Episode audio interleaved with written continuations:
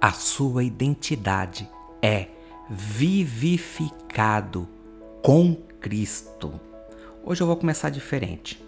A leitura bíblica está lá em Efésios, capítulo 2, o verso 4 ao 5, e também Romanos, capítulo 6, do verso 1 ao 11.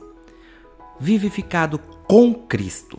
Por causa da união dos cristãos com Cristo, Deus conta o que aconteceu a Cristo em sua morte, enterro, ressurreição e ascensão, como se tivesse acontecido aos cristãos da mesma forma. Quem nós éramos fora de Cristo? Está morto e enterrado, para que possamos viver a nova identidade em Cristo, em obediência a Deus. Nós estamos vivos. Aleluia! As coisas velhas e mortas precisam ir para longe, ser deixada para trás, não ser mais lembrada. Que coisa agora precisam ser trazida à vida? Como seus pensamentos podem mudar?